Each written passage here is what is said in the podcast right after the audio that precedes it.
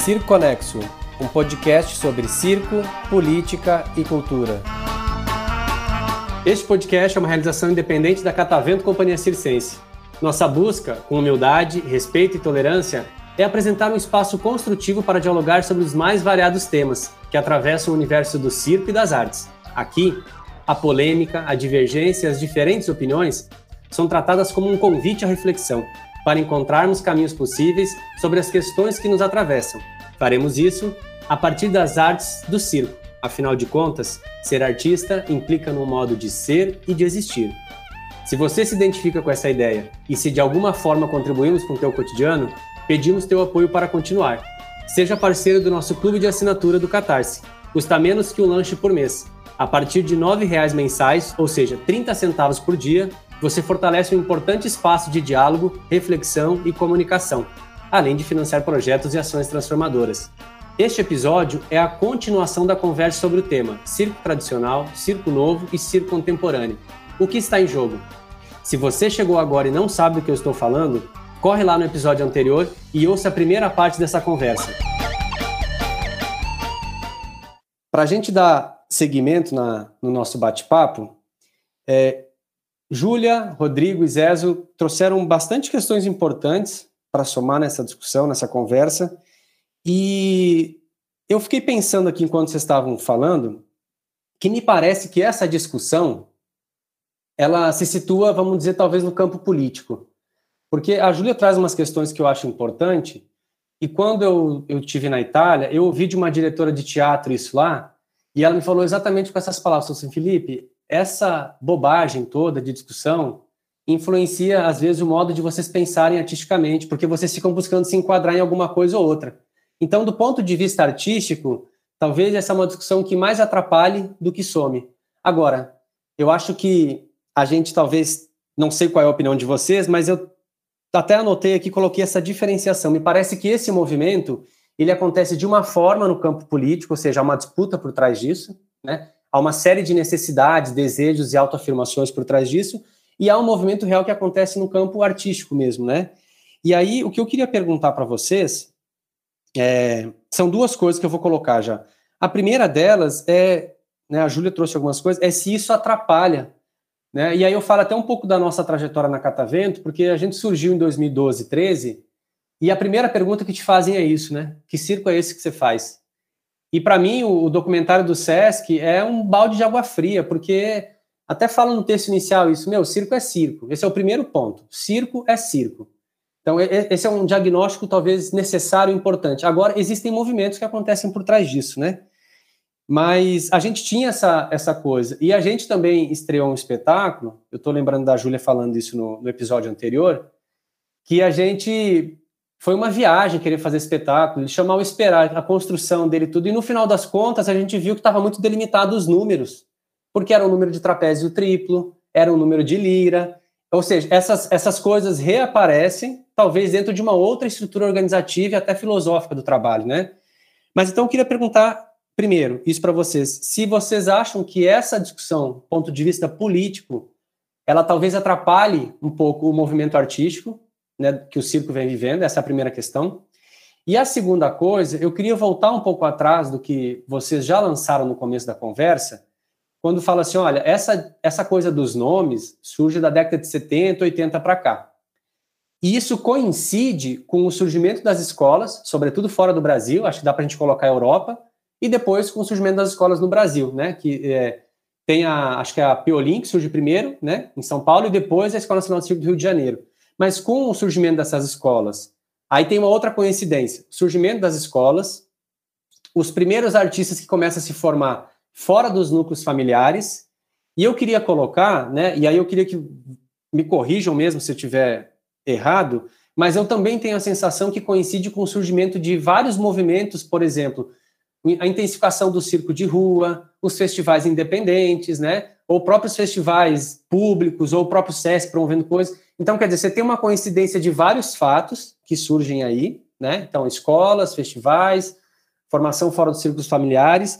E eu queria, em cima disso, perguntar se vocês acham que é isso que impulsiona essas transformações e isso que a gente está, talvez, chamando aqui de circo contemporâneo.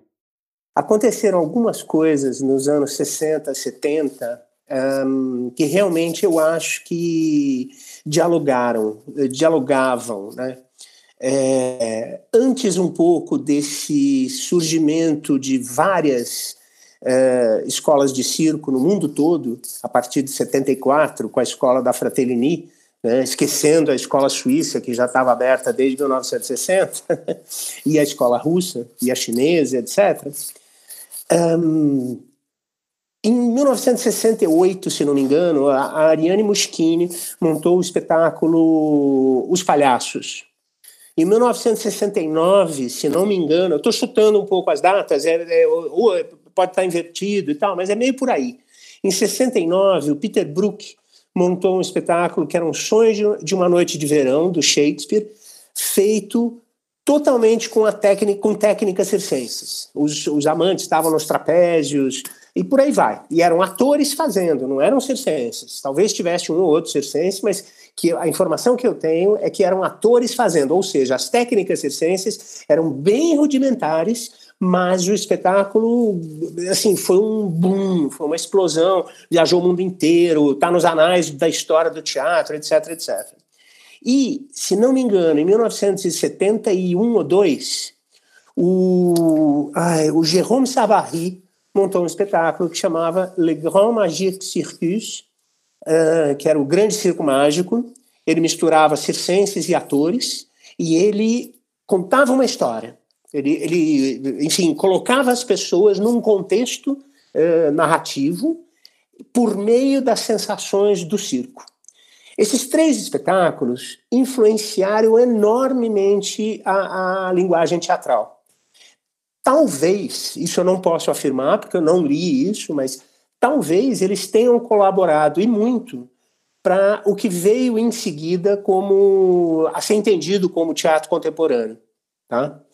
Um, isso foi, obviamente, na esteira de maio de 68 dos movimentos políticos e sociais e comportamentais que aconteceram em 68.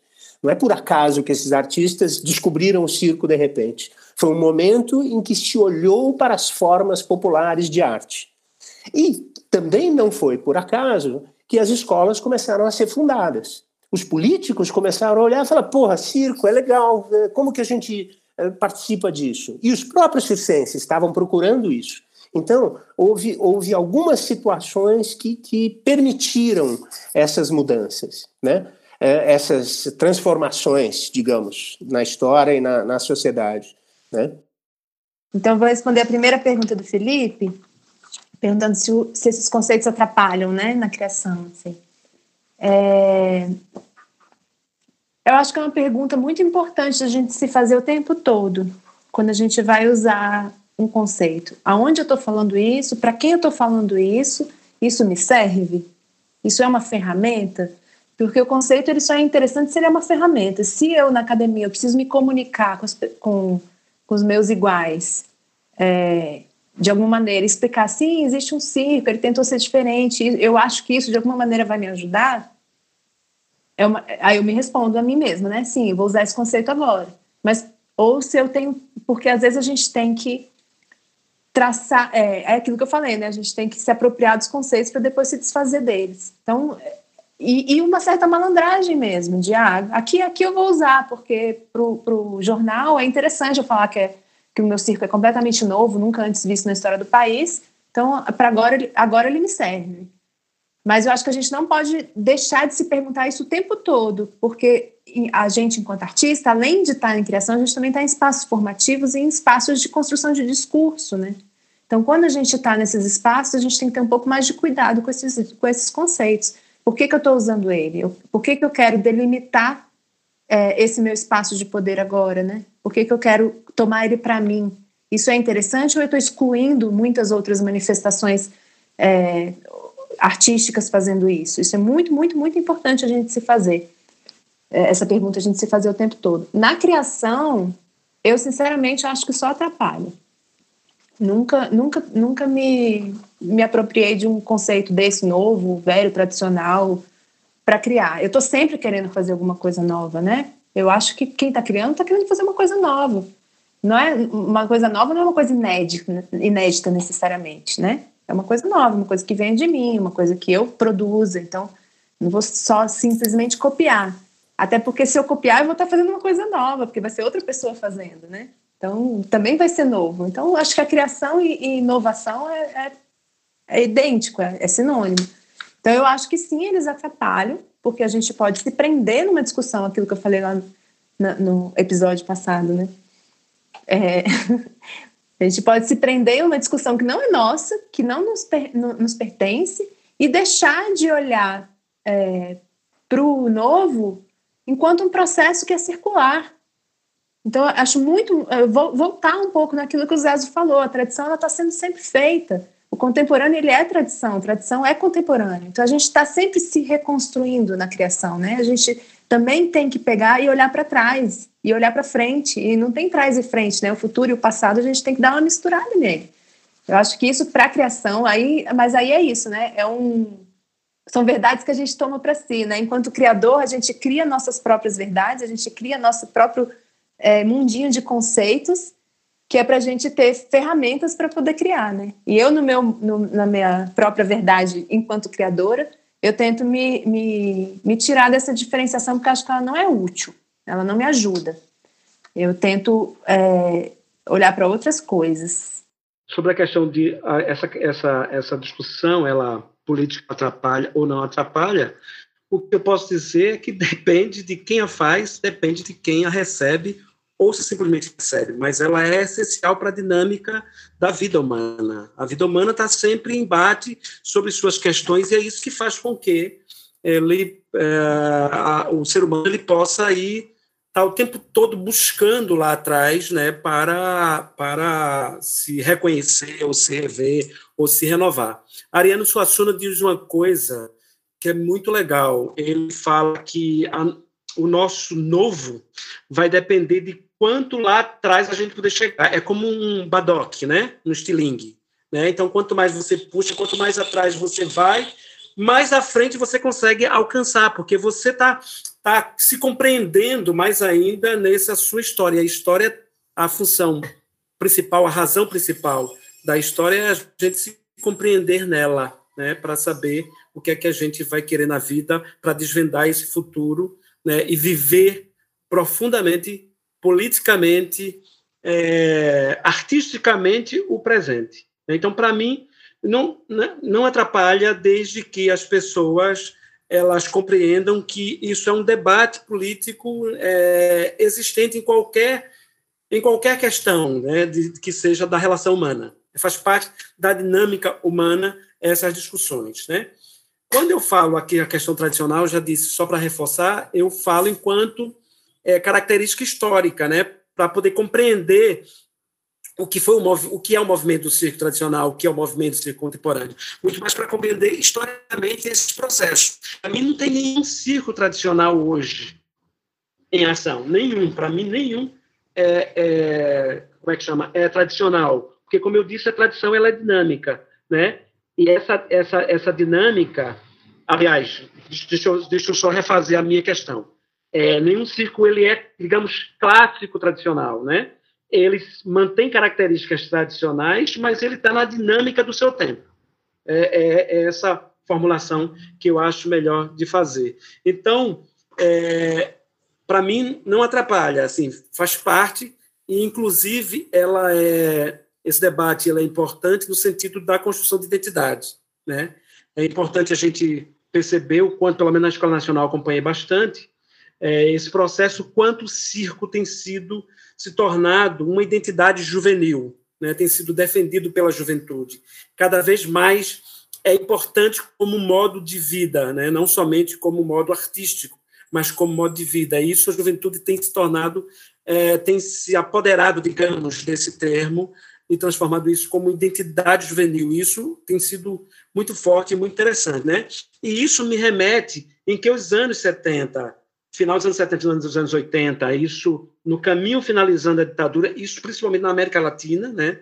Na Europa eu não acompanho muito historicamente essa questão, mas na América Latina, sobretudo, nos anos 70 dos anos 80, é o final da ditadura e é onde tem um pool imenso da cultura.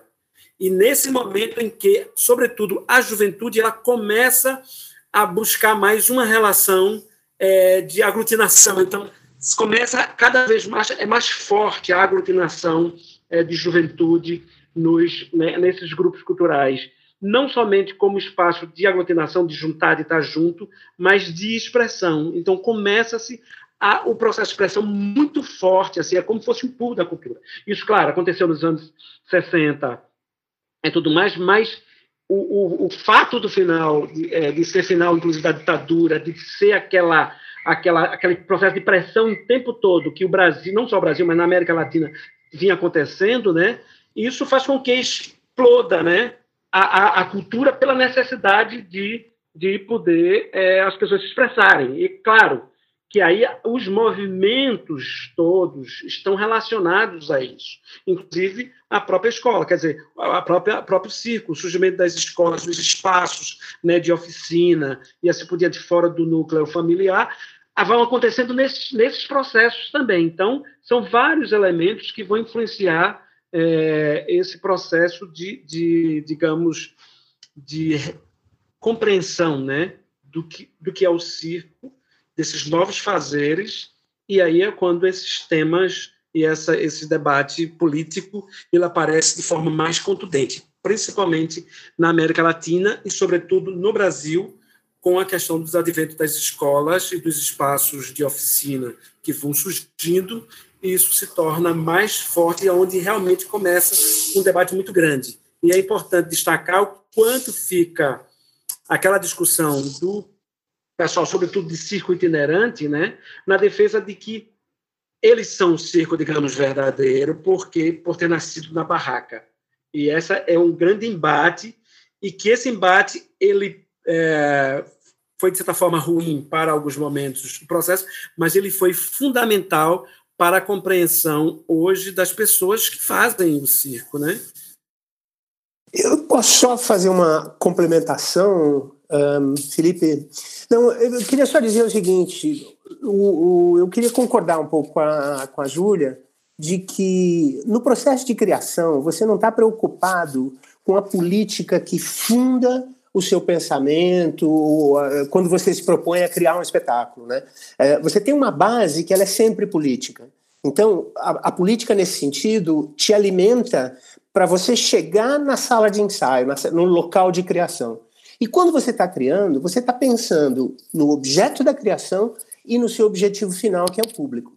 Né? É nesse sentido que eu acho que, que hum, o rótulo em si não ajuda, óbvio que não ajuda, mas é fundamental a gente entender o que, que a gente está fazendo, aonde que a gente está inserido. Né? Eu pensar sempre, quando eu entro num processo criativo, ou mesmo numa, numa cena, num picadeiro ou num palco para me apresentar, eu lembrar da onde vêm os meus antepassados, né? aqueles que me formaram, etc. É, então, é, quando eu passo breu na mão para poder fazer um espetáculo que muita gente acha que é teatro e eu sei que é circo, é, eu, eu sei de onde vem esse breu, eu sei qual é a importância dele. Não é só uma mandinga, entendeu? Não, eu sei por que, que eu preciso disso. É, só, só um, um acréscimo também para. Acho que o Rodrigo tinha falado que, que escutou, mas o primeiro episódio que a gente fez, que era um debate sobre esse circo esporte, que eu acho que também traz uns elementos super interessantes para essa discussão, é, a gente participou de um festival de teatro Festival Nacional de Teatro Juiz de Fora, em 2016. E a proposta do festival era você apresentava e depois tinha um bate-papo, né? Era uma condição, assim, do festival. Eu gosto dessas trocas, assim. E a gente acabou o espetáculo e um dos curadores, a primeira pergunta que ele fez, assim, ele estava se coçando, é, perguntando se a gente se colocava como teatro ou como circo. E, e foi logo depois disso que eu fui para a Itália, né? E essa professora da Itália de teatro que eu mencionei há pouco, ela me colocou essas questões assim que eu acho que são muito importantes, porque eu acho que me parece às vezes que, que a gente se perde um pouco entre nós mesmos, né, do ponto de vista do movimento do circo, porque é, não, não me parece que essa é uma preocupação central do público de modo geral. O cara não quer saber se teu circo é tradicional, contemporâneo, o que, que ele é. Ele está indo ali porque de alguma forma ele busca aquilo por inúmeras razões diferentes, né? Então, E aí, essa, essa, essa vez que a gente saiu do Festival de, de Fora, eu fiquei pensando isso, tipo assim, qual. Porque me parece que aproxima um pouco do debate do esporte, inclusive. Porque quando você tem a necessidade de identificar o que é alguma coisa, é para você poder mensurar aquilo, às vezes até.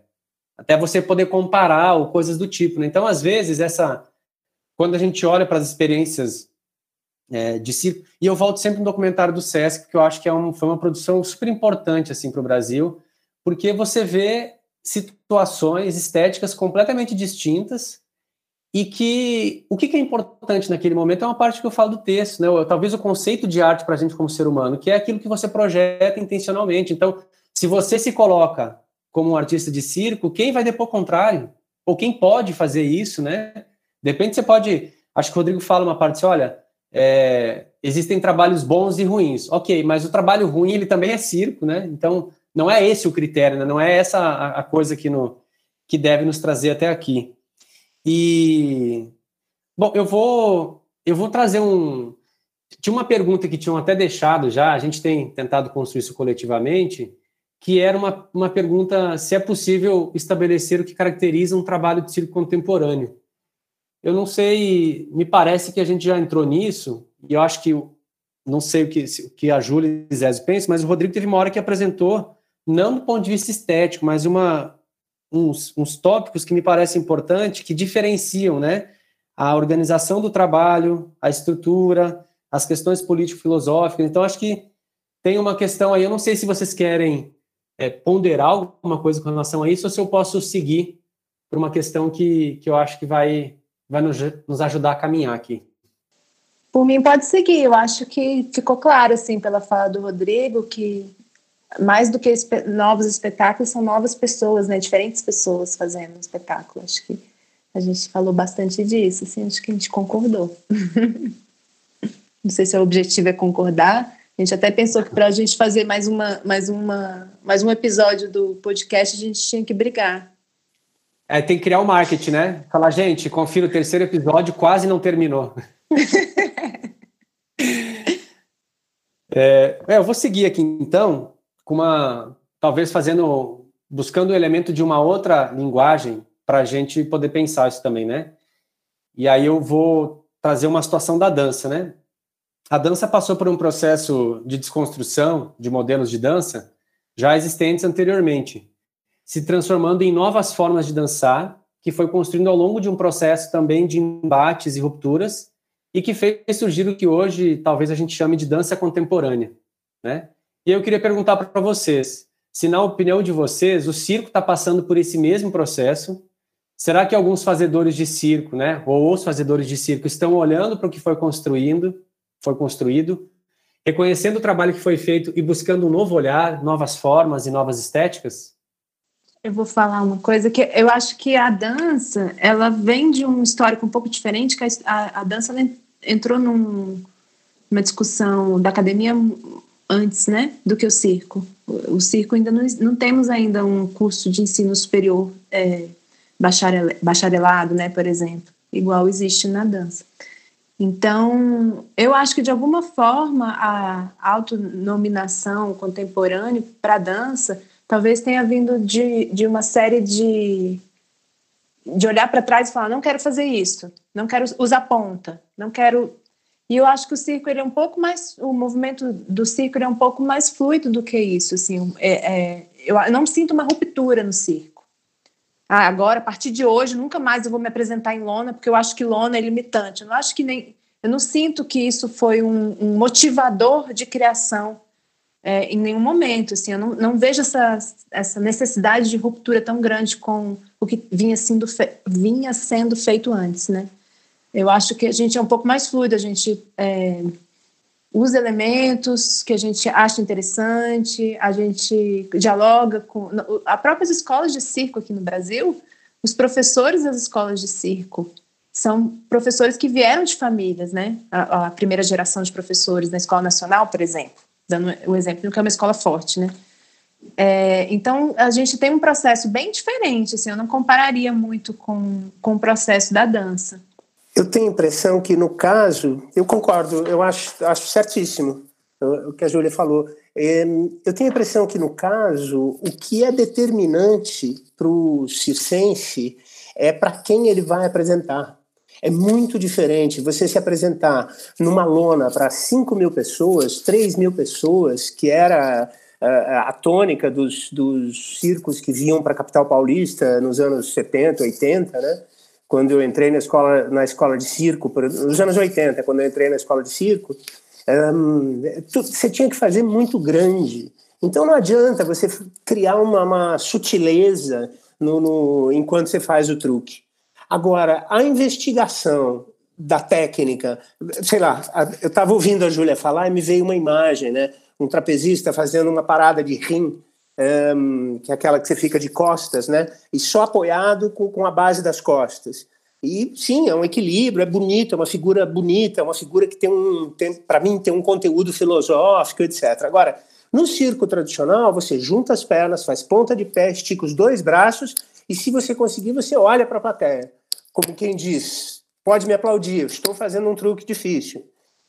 Hum, se você está num espaço menor, você se permite outras sutilezas. Né? Por exemplo, você começar a respirar uh, fortemente, ou você soluçar, ou você passar a mão no rosto, sei lá, qualquer coisa, ou falar um texto, ou, ou qualquer coisa, né? Que você até já vi várias pessoas fazendo uma, uma, figura que é tão bonita quanto, que é você relaxar pernas e braços, deixar as pernas abrirem, deixar os joelhos dobrarem, e você começa a ganhar sentidos que se perdem no tamanho da lona ganhou, a lona permite outras coisas, né? Permite outra magia. É, quando bem feito é maravilhoso, né? Mas é, é, é, muito legal essa diferença, né? Você, você investigar esse tipo de, de filigrana daquilo que você está fazendo.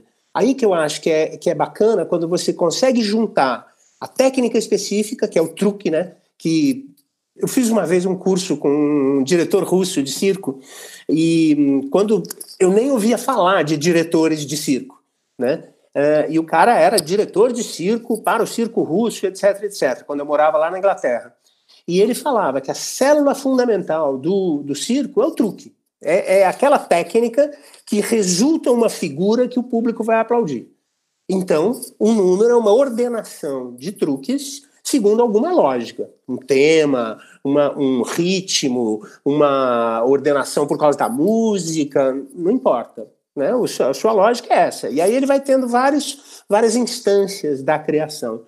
Mas quando você consegue pegar um truque e modificá-lo a serviço da obra que você está criando, aí você tem um processo de criação é, que dialoga com o que é ciência essencialmente.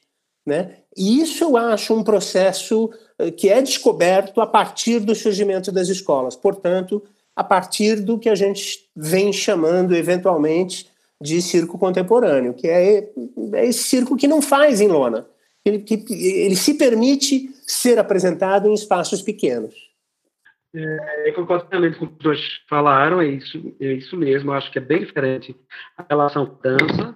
Né? Na dança, na verdade, tem uma busca estética que resultou num, num formato de dança diferente. É bem diferente, é um outro formato, é outra, é uma modalidade, digamos. Isso havia uma busca, uma necessidade grande também disso, né?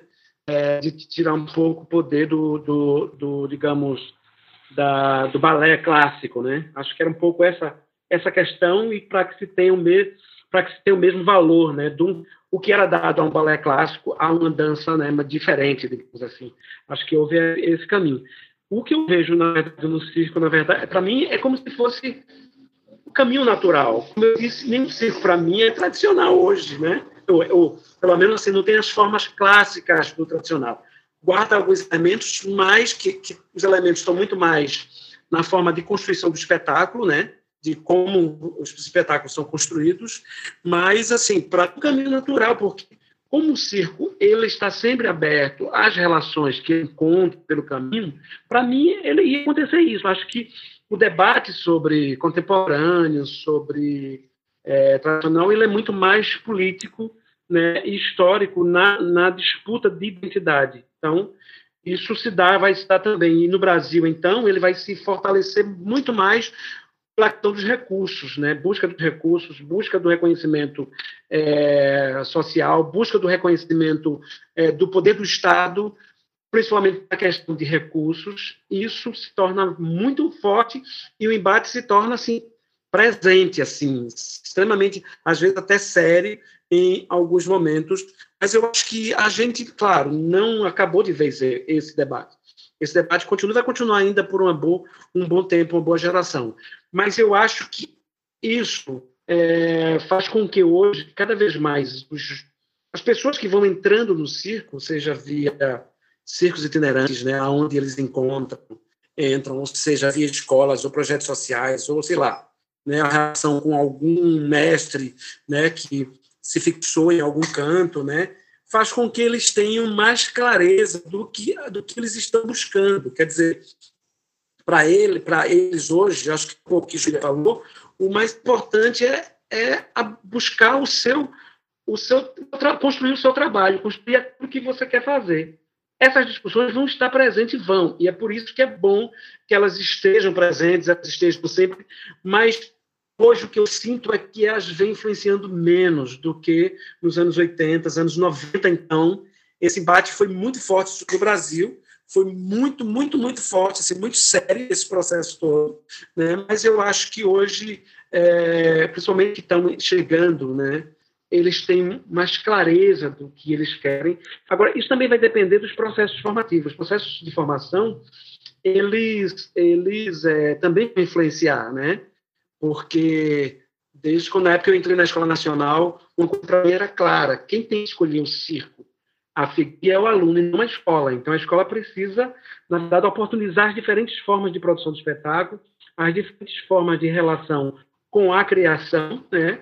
mas quem vai escolher no final é o aluno que escolhe, ele quando se constitui, né? quando se sente, que escolhe que caminho vai seguir. Então, a, o, os processos formativos, eles também é, vão fortalecer ou não esse debate como inibidor ou não dos processos criativos.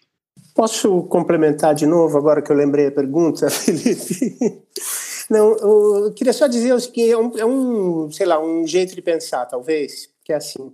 O circo, ele, ele é essencialmente uma linguagem do gesto, né? uma linguagem corporal, que também é uma possível definição para a dança. Então, há uma proximidade muito grande. Muitas vezes, o circo se aproximou, na história, né? O, circo se aproximou da dança porque são linguagens muito próximas. A questão do circo fundamental é, é, esse apelo pelo impressionante, pelo fantástico, pelo arriscado e pelo humor, pelo grotesco, claro. Então, um, eu acho que a semelhança e a proximidade com a dança está nisso no, no, nesse uso dos procedimentos gestuais. Tudo que a dança já aprendeu, e aprendeu antes do circo, sobre como tratar o corpo humano, como conduzir o corpo humano a um processo criativo rico e expressivo e. Hum, é, não é totalitário o termo que eu estou pensando, mas é, coletivo, né, que permite. Todo mundo pode dançar hoje. A dança tem esse pensamento também, né? Um dos estilos do, do, das linguagens da dança é essa. É uma dança que todo mundo pode fazer. Você não tem, não tem que fazer ponta de pé, você não tem que, né? Você tem que ser expressivo. E, e o circo aprende disso. Então existe aí sim uma, uma semelhança, uma proximidade, muito mais pelo fato de serem linguagens, se não irmãs, primas, mas muito próximas, do que qualquer outra coisa, do que de imitação, eu não acho. É, eu acho que o circo tem suas especificidades e, e aprende com a dança e como aprende com todo o resto do que existe no seu entorno. É, eu vou mais, mais, acho que foi no primeiro episódio, isso a Júlia tinha colocado uma questão que era legal, que é quase um posicionamento filosófico, né, no sentido de que a gente está sempre em mudança. Então, hoje eu sou novo, amanhã eu sou novo, depois de amanhã eu sou novo, né? Em função dessas do próprio processo de mudança que a gente vive permanentemente. Eu, de, por que, que eu digo isso? Porque eu quero trazer de novo para o campo político, talvez, a discussão. Do ponto de vista dessa discussão, é, eu li uma vez um livro de história, isso, né, do o Hobsbawm, que ele fala isso, tipo assim, que do ponto de vista histórico, é, não tem como comparar o que acontece hoje com o que aconteceu no século XIX, porque as pessoas são outras, os desafios são outros, e os dilemas que a humanidade está vivendo é, são outros hoje. Quer dizer, o que, o que é o Brasil hoje, né, no estágio de desenvolvimento do capitalismo, dentro de uma pandemia, de uma crise democrática, de uma crise política, de uma crise de saúde pública, é uma situação que certamente vai mexer muito com as pessoas, ou seja, mudar a forma das pessoas de pensar, de ser, de agir, né? Porque isso faz parte do processo. Eu, eu quis dar esse exemplo porque eu volto no que vocês falaram no começo, de que esse movimento talvez ele se intensifica da década de 70 e 80 para cá. Qual a percepção que, que eu queria colocar para vocês? De que ele vem em constante mudança, mas talvez isso não era tão relevante, ou talvez as pessoas não lidavam com essa questão de maneira intencional no campo da disputa ou da diferenciação do tipo o que nós fazemos, o que eles fazem, o que é o circo do Brasil, o que é da Europa, né? Então, não, me parece que isso se intensifica de, da, da década de 70 e 80 para cá. Qual é o elemento central? A intenção, né? Ou seja, as pessoas começam a lidar com esse debate e com essas questões com uma intencionalidade por trás disso, né? Porque, sem dúvida, há um interesse e essa necessidade que a gente já falou aqui de anunciar novas formas, novas estruturas, de se diferenciar. Então, eu queria perguntar para vocês, em cima disso, do que a gente conversou até agora, o que que o que está por trás, então, dessa questão? Né? O que está o que que tá em jogo nessa ponto de vista político, nessa discussão toda aí? Eu acho que, como o Rodrigo falou, talvez essa, esse, essa disputa política talvez tenha sido um pouco mais clara em algum outro momento. É, não sei se é porque aqui não chega para mim, pode ser também, né? Eu não estou inserida dentro dela, mas eu consigo, eu, eu já estou achando essa, essa disputa bem demodê, assim, completamente cafona. Sim, para mim, eu nem. Quando, no, quando eu vou conversar com os meus alunos, quando me perguntam, eu falo, gente, deixa isso para lá, isso não é importante. Já assim, eu já nem dou mais trela mesmo para essa disputa. Não sei se é porque eu também não estou tendo que disputar com alguém, né? Então, eu, eu realmente eu, foi uma pergunta que difícil de responder, Felipe. Mas é, eu acho que dentro disso tudo, me vendo enquanto porque o Brasil é um lugar diferente, né? A gente tá, a gente vive numa bolha, né? E, e, realmente aqui não tem não tem ninguém disputando com a gente esse espaço, assim, é, de edital, de, de não, não, me sinto disputando com ninguém. Então, talvez eu esteja falando de um lugar bem diferente mesmo nesse sentido. Mas agora, no momento em que a gente está se vendo enquanto artista completamente abandonados, todos, todos, generalizando, completamente abandonados pela, pela política pública, eu acho que é o momento da gente jogar para lá mesmo, assim, porque não vai, não vai servir, né, agora, né? não tem o, melhor circo, ou o circo que está, né, estamos todos à deriva, né, estamos todos, e dentro da hierarquia das artes, acho que em algum momento isso ficou um pouco a gente chegou a tocar nesse assunto, mas não aprofundou, o circo ainda, ainda é mais relegado, né, do que as outras é, modalidades, assim, as outras linguagens, não sei como é que, que a gente denomina. A gente ainda tem um lugar mais de... A gente ainda está nessa discussão bem colonialista de o que é popular é pior do que é, o que é culto, é, o que é intelectual é, é mais interessante do que o que é corporal. Então, dentro desse lugar, o circo se aproximando do entretenimento, e qual o problema de se aproximar do entretenimento, né? A gente fica mesmo nessa corda bomba, nessa fronteira do, do que deveria ser arte, do que deveria ser o entretenimento, e para mim essa é a melhor coisa do circo. é essa vontade de falar com você, né? Tô aqui para você, olha eu aqui, tô aqui para você, fiz tudo isso para você, eu acho isso uma das coisas mais lindas do circo. A gente às vezes fica bem relegado em termos de política. Então, para que é, com uma fatia tão pequena do bolo, ou nenhuma fatia do bolo, a gente ainda vai discutir. Então, acho, por fatias, né? A gente nem tem fatia. Então, acho que agora, nesse momento de pandemia, de é, governo fascista totalitário, eu acho que ele, é, talvez em algum momento que a gente vai ter que rediscutir políticas públicas, a gente talvez precise voltar nesse, nessa disputa, mas agora, sinceramente, eu não vejo nenhum motivo, assim, da gente da gente voltar nela, assim, politicamente falando, assim. Não acho, acho que a gente tem que meio que abandonar e entender que a gente está todo mundo à deriva no, mesma tempestade, né? Eu, eu diria que, pela minha realidade em São Paulo, a gente dialoga com alguns circenses de lona itinerante muito ativistas, muito militantes nas disputas políticas. Isso fez, já historicamente, em vários momentos, eh, obrigou muitos atores desse circo contemporâneo, muitos atores da minha geração e mais novos, mas do, que vêm do mesmo lugar que eu, né, que estudaram em escolas de circo, que não são de famílias circenses, é, isso nos obrigou a a gente se posicionar e a gente, em alguns momentos, bater de frente, porque o circense itinerante, em muito, com muita frequência, ele continua dizendo que ele é o verdadeiro circo. É, isso, assim, eu, eu vivencio em toda reunião de que eu vou na Secretaria Municipal ou Estadual de Cultura, eu vou participar de uma reunião, tem um circense tradicional, e ele vai falar, ó, o circo de verdade somos nós, né? Então, precisa ter mais dinheiro, precisa ter mais plan, mais, mais uh, verba, não, tem que premiar mais projetos e etc. Eu estou numa, numa situação específica agora, né, de, de eu estou na comissão de seleção do prêmio de, de fomento ao circo da cidade de São Paulo. E, e, e eu participei das reuniões prévias em fevereiro, janeiro, para preparar esse edital. E a gente, do movimento Circo Diverso, que foi um movimento que surgiu para exatamente peitar essa a proliferação de entidades do circo tradicional que não nos defendem, só nos atacam. Um, quando a gente criou isso, a gente foi discutir com a secretaria a gente falou: olha, o circo tradicional está sofrendo imensamente com a pandemia, foi, foi março já. Está sofrendo demais com a pandemia, então nós temos que abrir mais, mais projetos, mais dinheiro para o circo tradicional, que é quem está se ferrando mais agora.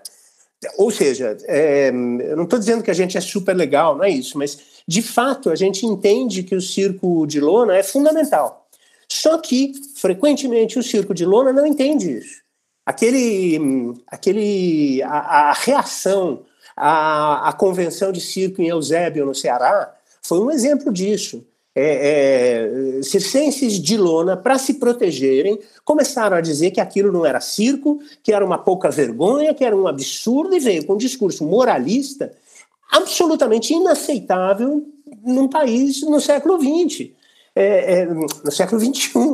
Né? É, ou seja, é, sim, a discussão é política, ela tem que ser política e ela está presente. Em muitos casos, assim, é, eu acho que, no fim das contas, essa discussão do circo contemporâneo e circo tradicional é, é luta de classes.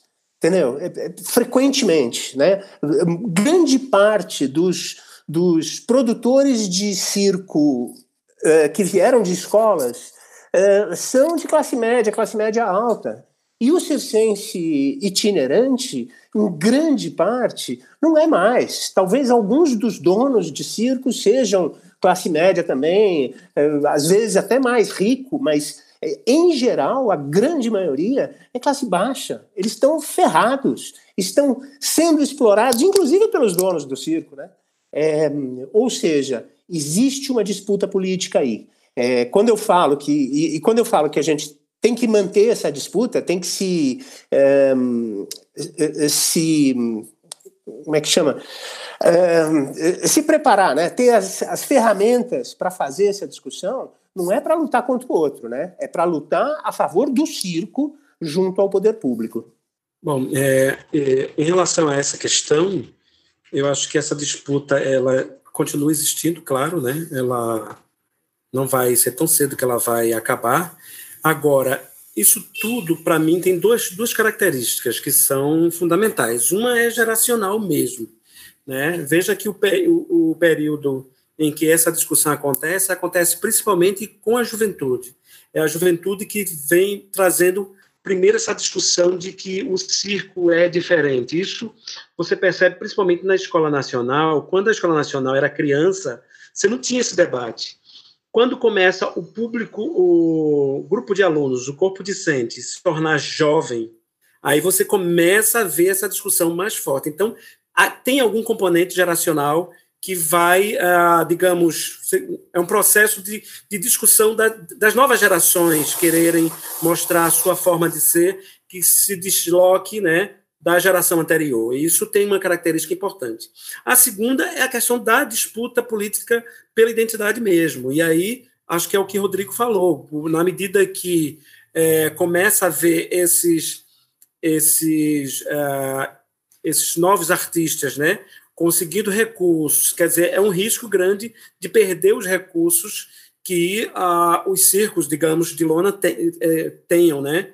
Porque durante um período imenso, o circo de lona, na verdade, a sua estrutura comercial, ela também não depende, não, basicamente não dependia do poder público.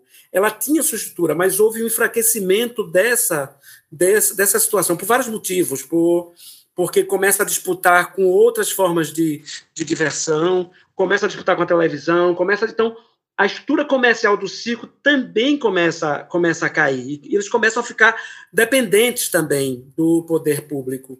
E é, é, é esse período, quer dizer, são vários, vários elementos ou várias, várias questões que vão interferir nessa discussão, nessa disputa. Agora, para mim, tem, tem um caráter é, geracional que é um pouco da juventude é, mostrar, a sua geração mostrar o que há de novo. Né? E, e aqui no Brasil, isso acontece principalmente nos anos 80, final dos anos 70, final dos anos 80, não somente pelo advento das escolas, mas também pela, pela, pela grande força da cultura nesse período. Né? É nesse período também você vai ver, nos estudos pedagógicos, você vai ver como a cultura influencia nesse período também as escolas, os processos de pensamento, da pensamento educacional no Brasil. Então, essas relações estão aí imbricadas, né? e isso tudo é, chegou a, a, a, a liberar essa, essa, essa discussão. E se tornar, vai se tornar política muito mais forte por identidade, uma vez que os recursos eles começam a ser disputados. E aí, os grupos de. Isso eu digo com bastante clareza. Os grupos de escolas, de que, que vêm de, de, de, escolas, que vêm de, de trupes, que vêm as pessoas de circo dessa nova formação, elas, é, de certa forma, guardam, muitas vezes, uma relação, é, digamos, amorosa em relação ao circo, né? aquela coisa mais romântica. Porém, quando entra na disputa de recurso, acaba-se tudo. Farinha pouca, meu pirão primeiro. Então acaba-se esse essa essa visão romântica que se que se tem em relação a relação ao, ao, ao circo de lona, né? Então todas todas as, as digamos rachaduras ou os arranhões, tudo volta à tona. Então vai voltar à tona ah, porque vocês o tempo todo diz que a gente não faz circo. Né? Começa a ver essas disputas o tempo inteiro. Todas as vezes que a gente está no processo de escuta, de discussão dos editais aqui, essa discussão vem à tona quando se vai definir os critérios de escolha, né? critérios de seleção, critérios de escolha e linhas de financiamento. Essa discussão ela vem à tona exatamente porque aí está a disputa por recursos para vocês verem como é que, para que, que servem os conceitos, né? Para a gente ficar contra a gente mesmo. Que loucura, né? A gente não está contra a gente mesmo. É, é, é o, o, capitalismo ele é muito injusto, né? Ele é, ele é, bem perverso nesse lugar, assim. E, além disso, ainda tem a, as disputas de região aqui no Brasil, né?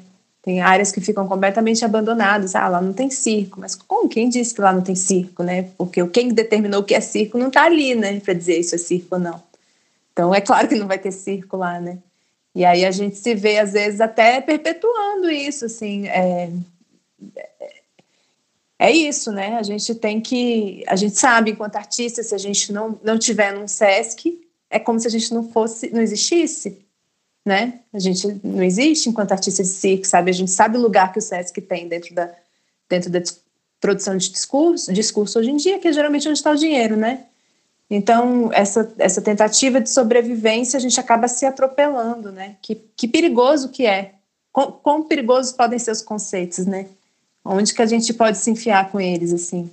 É, eu, eu, acho muito interessante isso que o Zé falou, dessa nossa... Eu aqui, enquanto não, não descendente de família circense, né? Como que às vezes a gente pode se apropriar de, de, de um imaginário construído socialmente para para inspirar a gente e ao mesmo tempo é, se, se distanciar tanto daquilo, né? A partir de, ao invés de, de, de usar aquilo como nutrição para nossa arte, a gente se a gente se distancia e afasta e exclui, né? Isso tanto esteticamente quanto quanto socialmente falando, assim. Então, um edital, então se é o Rodrigo, se é o Zezo, quem é que vai estar tá lá na, na, na, construção dessas políticas, né? É, podendo falar, podendo ser ouvido, né? Quem é que vai estar tá lá? Provavelmente vai ser um de nós aqui, né? Ou, ou pessoas parecidas com a gente. Então, quando a gente está lá, do que, que a gente, como que a gente está promovendo acesso para essas pessoas também, né? Que estão se sentindo excluídas por razão, porque elas estão não são excluídas não porque elas não têm uma fatia do dinheiro, mas porque elas não têm acesso a esse tipo de comunicação e de informação que a gente partilha com um pouco mais de facilidade, né? A gente tem acesso à internet, a gente tem acesso a, a, a discussões de, de políticas que, tão, que a gente compartilha com, com as pessoas que estão ali no espaço de poder. Enfim, são, são discussões que a gente tem que sempre se colocar quando a gente está nesse, nesse, nesse, nesses espaços, né? Se a gente estiver nesses espaços. Ou se a gente estiver brigando para estar tá nesses espaços. Chegar lá e gritar por isso. É, eu queria agora pedir para vocês é, responderem uma última questão e aproveitarem essa última questão para fazer um fechamento de vocês aí também, tá? E a última antes, coisa é. Felipe, antes, deixa eu só levantar uma outra questão. Por favor. É possível, apenas para poder ilustrar também essa discussão que eu estou fazendo, que é que eu acho que a é, Júlia trouxe um elemento que me lembrou algo importante, que é quem define o que é circo, ou o que o circo deve ser hoje. E a, a questão dos, dos festivais tem feito muito isso, né? É engraçado que muitos festivais discutem porque querem uma, é, digamos, isso estou falando especificamente o festival, por exemplo, aqui em Pernambuco mesmo, estou falando da minha realidade, mas acontece também em outros lugares, né?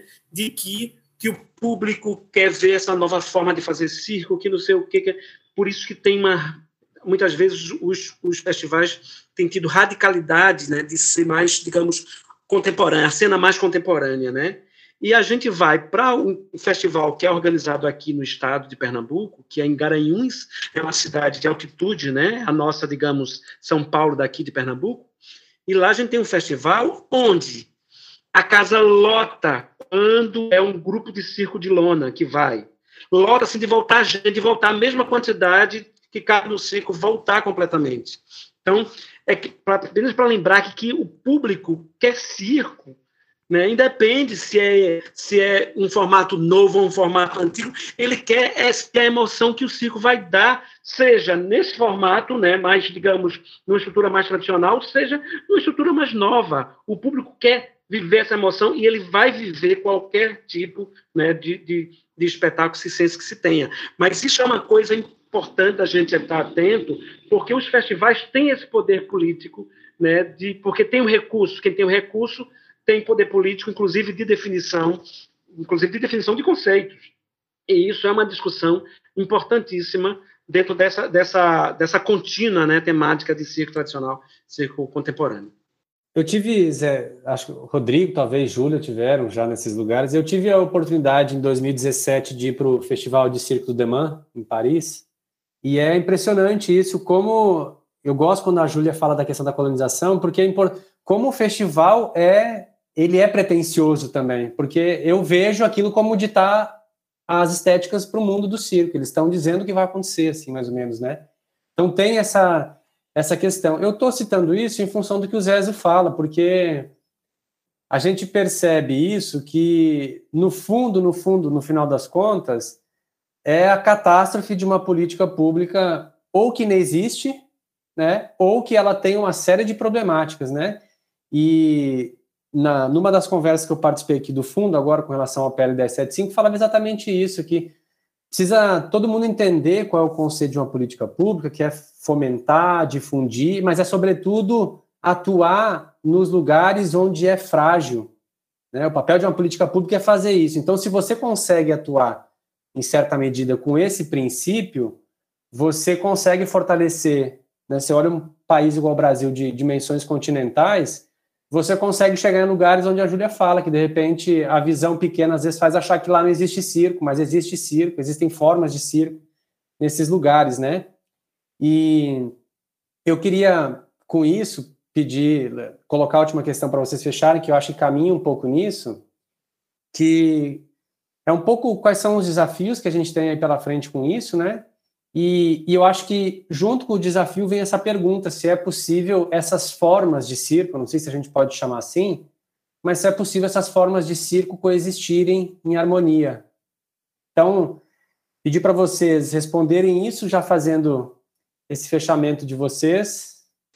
Tem uma coisa que você fala apresentando o podcast, Felipe, que o, o circo é um modo de ser e de existir, né? E tô levando isso a sério há alguns anos já. e aí, para mim, assim, uma das coisas mais interessantes assim no circo é exatamente é, esse marco fundatório, né? Então, se a gente, se a gente, se o circo tivesse um signo, o signo dele seria diversidade, né? A partir do momento que alguém define e fala, ó, oh, isso aqui é circo, o que, que é isso aqui? Ah, é um monte de gente junta no mesmo espaço. então, assim, para mim, assim, tá lá, tá no mapa astral do circo. Se a gente for lá olhar, tá lá. A, a, fundação, o que a gente chama de circo é a convivência da diversidade, né? No mesmo espaço. Então, acho que isso já responde a sua pergunta. Assim, eu acredito nisso não só como nas políticas para o circo, é a minha filosofia de vida, é para isso que eu luto, é, é, é, é para essa para esse é aí que eu conecto o circo ao Brasil, por exemplo, um país tão diverso, tão rico e tão profundo nas suas é, diferenças, né? E se eu não acreditar nisso, eu eu não sei, assim, é a minha é a minha é, é para onde eu vou, é o meu sonho, é assim que eu seguro o céu, como como o Krenak, é assim que eu danço para segurar o céu acreditando nisso. Tá bom. Um, bom, uh, eu acho que a gente tem um tem desafios sim, mas eu acho que são desafios muito parecidos com os desafios do Brasil, né? A gente tem que aprender a conviver com a diversidade.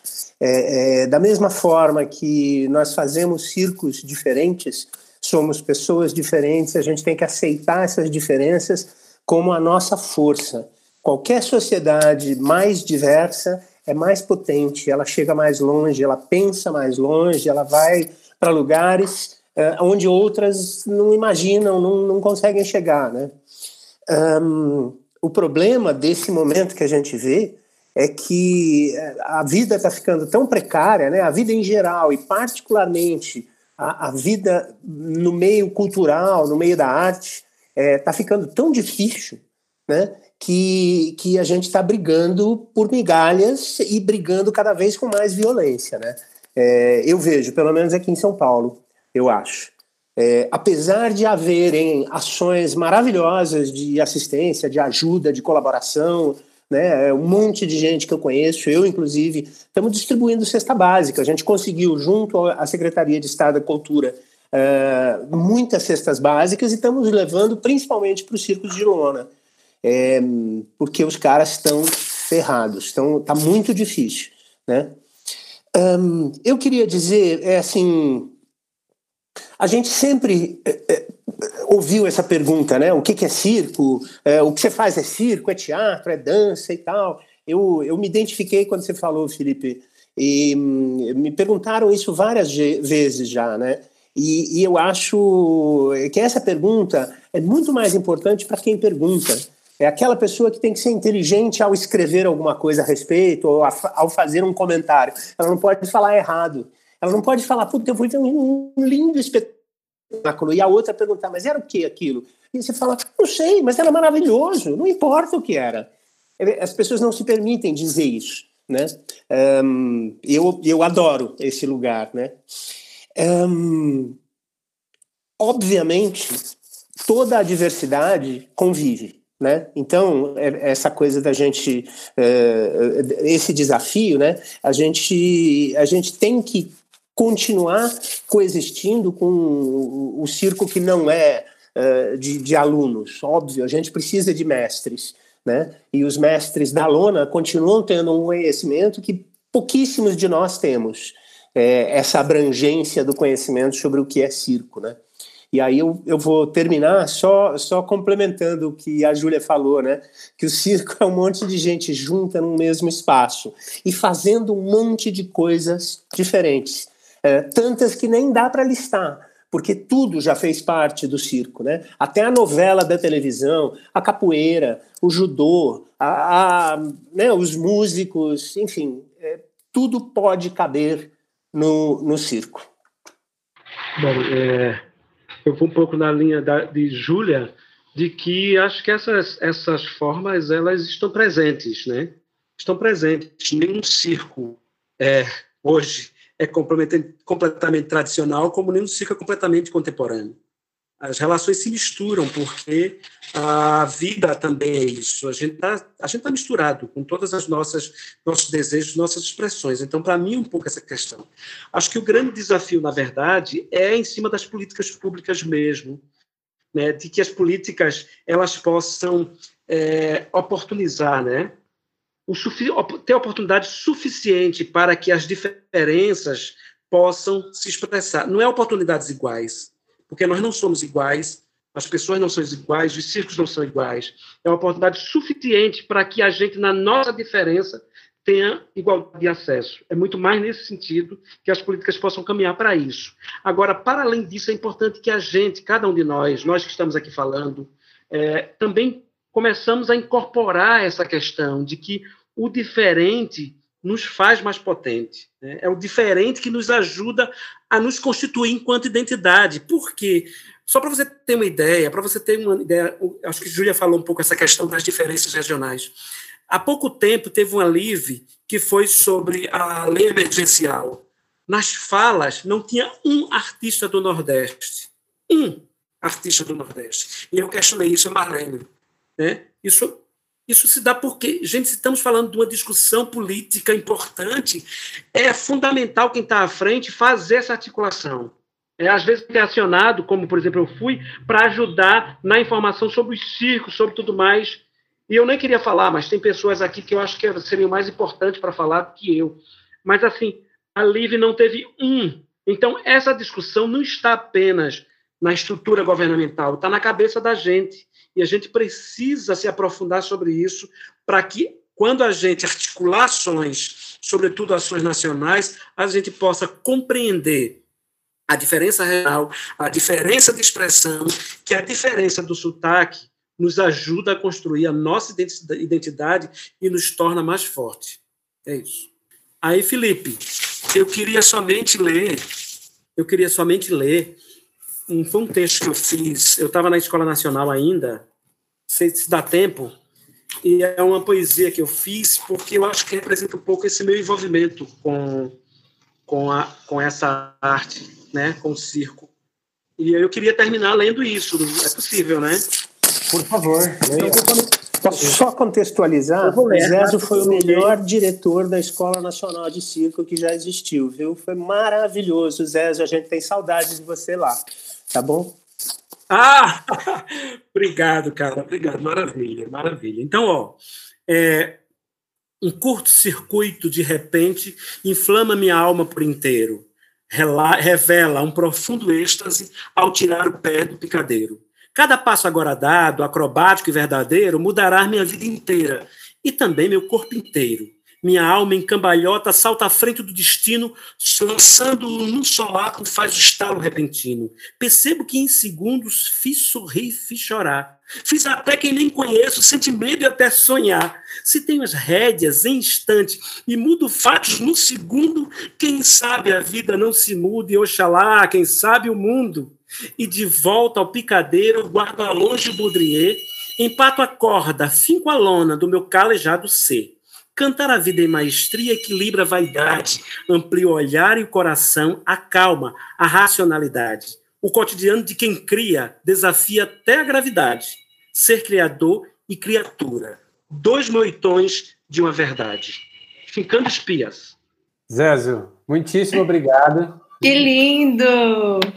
Além de bom diretor e bom pedagogo, é um belíssimo poeta, hein, Zé? Maravilha, sou fã desse cara.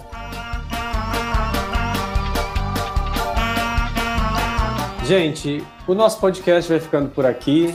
Eu queria agradecer com muito carinho a cada um dos nossos convidados hoje: Zezo Oliveira, Rodrigo Mateus, Júlia Henning e o nosso técnico de áudio, Kleiber Ribeiro, que acompanhou a gente aqui até o final. Se você achar que o conteúdo e os temas são relevantes, não deixe de seguir o nosso podcast e compartilhar. Afinal, conhecimento deve ser divulgado. Toda terça-feira lançaremos um novo episódio com diferentes temas, mas isso só será possível com o teu apoio. Não deixe de apoiar nosso clube de assinatura. A partir de 30 centavos por dia, você fortalece um importante espaço de diálogo, reflexão e comunicação além de financiar projetos e ações transformadoras. Quer participar do Circonexo? Envie sua opinião, comentário ou sugestão de temas para o e-mail producão@ciacatavento.com.br com o assunto Circonexo. Vamos ler seu comentário ou opinião no próximo episódio e avaliaremos sua sugestão de tema.